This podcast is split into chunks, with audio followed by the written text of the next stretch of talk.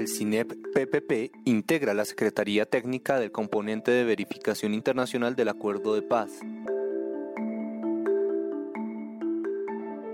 Es el encargado de verificar los puntos 1 hacia un nuevo campo colombiano, reforma rural integral, 2. Participación política, apertura democrática para construir la paz y 5. Acuerdo sobre las víctimas del conflicto. En estos podcasts les contamos un resumen de nuestro aporte a estos informes.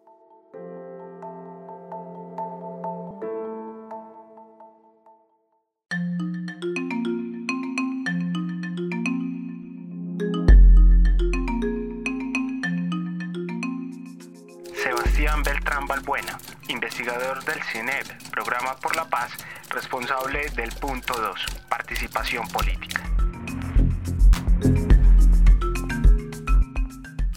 Principales hallazgos realizados por el punto 2 de apertura democrática y participación política eh, son los siguientes.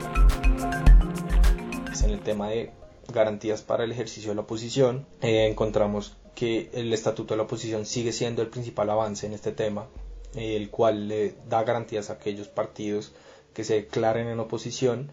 Pero también encontramos que hay dificultades para su implementación. En primer lugar, hay obstáculos para ejercer el derecho en sí mismo. Esto fue evidente con, con la obstrucción al desarrollo de la moción de censura que tuvo lugar contra el ministro de Defensa, el entonces ministro de Defensa.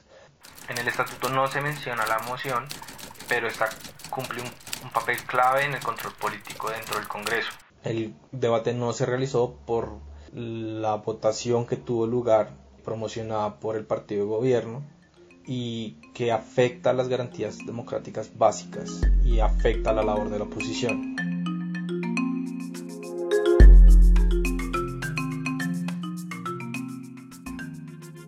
También hay, hay una falta de acceso a los medios de comunicación por parte de la, de la oposición eh, y el uso del espectro electromagnético. Esto, en respuesta al Ministerio de Hacienda, dice que es por falta de recursos. Entonces es preocupante su acceso y la falta de algunas de algunos ajustes normativos, por ejemplo en el tema de declaraciones políticas de los partidos, de los grupos significativos de ciudadanos y de esta, de esta mención del acceso a los medios de comunicación.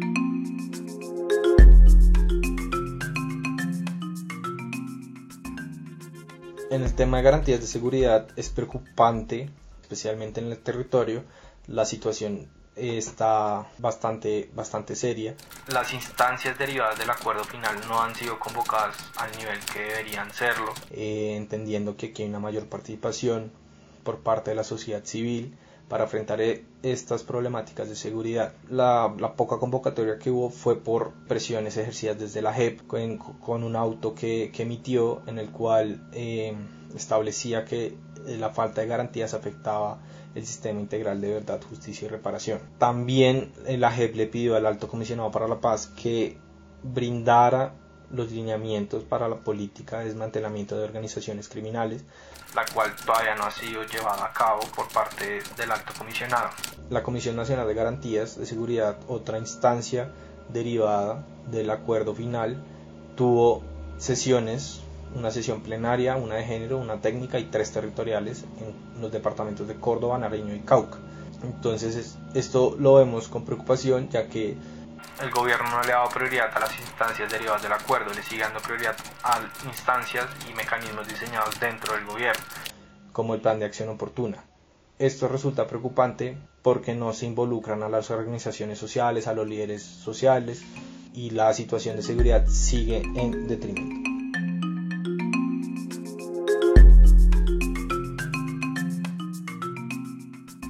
El tema 2, que implica los mecanismos democráticos de participación ciudadana, hay dos hechos que dejaron en evidencia eh, la falta de garantías para la protesta. El primero es el 9, el 9 de septiembre, con el asesinato de Javier Ordóñez. Se dio cuenta de una descoordinación de comunicación y mando entre las autoridades civiles, le hace alcaldes y los comandantes de policía. Esto fue muy preocupante por los efectos que tuvo, que tuvo esa noche, bastante estudiada por otros, por otros medios, como el 070, El segundo hecho que demuestra la falta de garantías para el ejercicio de la protesta social quedó establecida por la sentencia de la Corte Suprema de Justicia, en la cual estableció que el gobierno nacional y la fuerza pública vulneraron los derechos constitucionales de los manifestantes al incurrir en acciones como la disolución arbitraria de protesta pacífica, el uso de armas potencialmente letales, la desproporción en el uso de agentes químicos, la retención arbitraria en el marco de la protesta, la estigmatización de los manifestantes y la vulneración al derecho de la libertad de prensa al, agredir periodistas que cubrían dichas manifestaciones. La sentencia resuelve entonces ordenar al gobierno y a diferentes entidades estatales la adopción de cambios normativos y administrativos para brindar mayores garantías al ejercicio de la protesta. Aquí me quiero, quiero mencionar solo dos. La primera es la verificación por parte de funcionarios de la Defensoría del Pueblo del equipamiento de los miembros del SMAT, del Escuadrón Móvil Antidisturbios, previo a las manifestaciones, lo cual busca disminuir el potencial uso de armas de armas que puedan ser letales. El segundo es la resolución emitida por el Ministerio del Interior que es un protocolo eh, express para garantizar el derecho de los ciudadanos a manifestarse públicamente, impedir la infiltración de violentos que obligan a la intervención de la policía y así evitar el uso excesivo de la fuerza.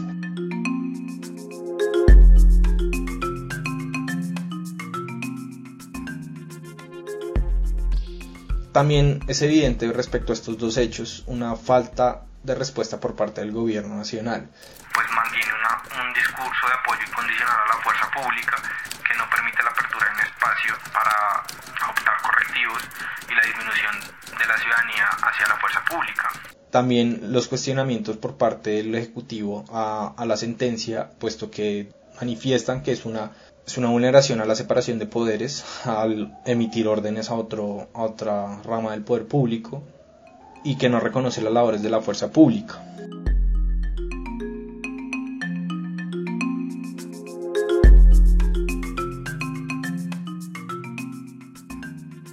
En materia de los consejos de paz, reconciliación y convivencia en sus diferentes niveles, el local, departamental y nacional, esta Secretaría reconoce la continuación de estos espacios a pesar de la pandemia, de manera virtual, el apoyo que le ha brindado el alto la Oficina del Alto Comisionado para la Paz eh, en la continuación de estos espacios.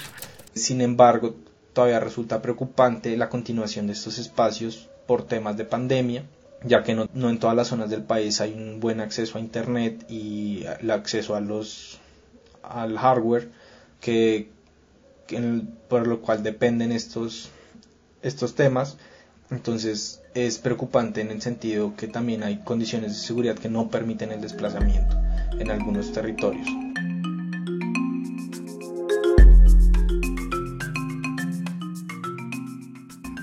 Para finalizar, los avances en, materia de, del tema que promueve mayor participación política, los diferentes proyectos de ley presentados eh, tienen para modificar el sistema, el sistema político y, y el código electoral tienen algunos tienen algunas cuestiones preocupantes en el sentido de que no atienden las, las recomendaciones dadas por la misión de observación electoral derivada del acuerdo final y eh, no, no avanzan. Ninguna de estas iniciativas avanza de manera, de manera sustancial.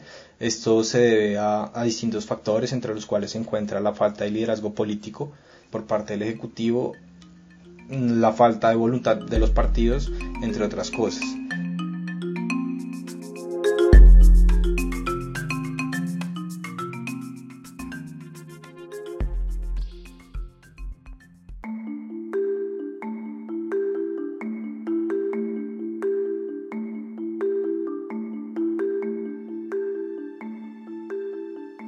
Secretaría Técnica del Componente de Verificación Internacional tiene la tarea de preparar pronunciamientos y reportes para los verificadores internacionales sobre el cumplimiento comprobado de la implementación de todos los puntos del acuerdo final, así como sobre las controversias que surjan en la fase de implementación y las propuestas dirigidas a su resolución de manera que se garantice que la implementación del acuerdo final sirva de base para el logro de la construcción de una paz estable y duradera.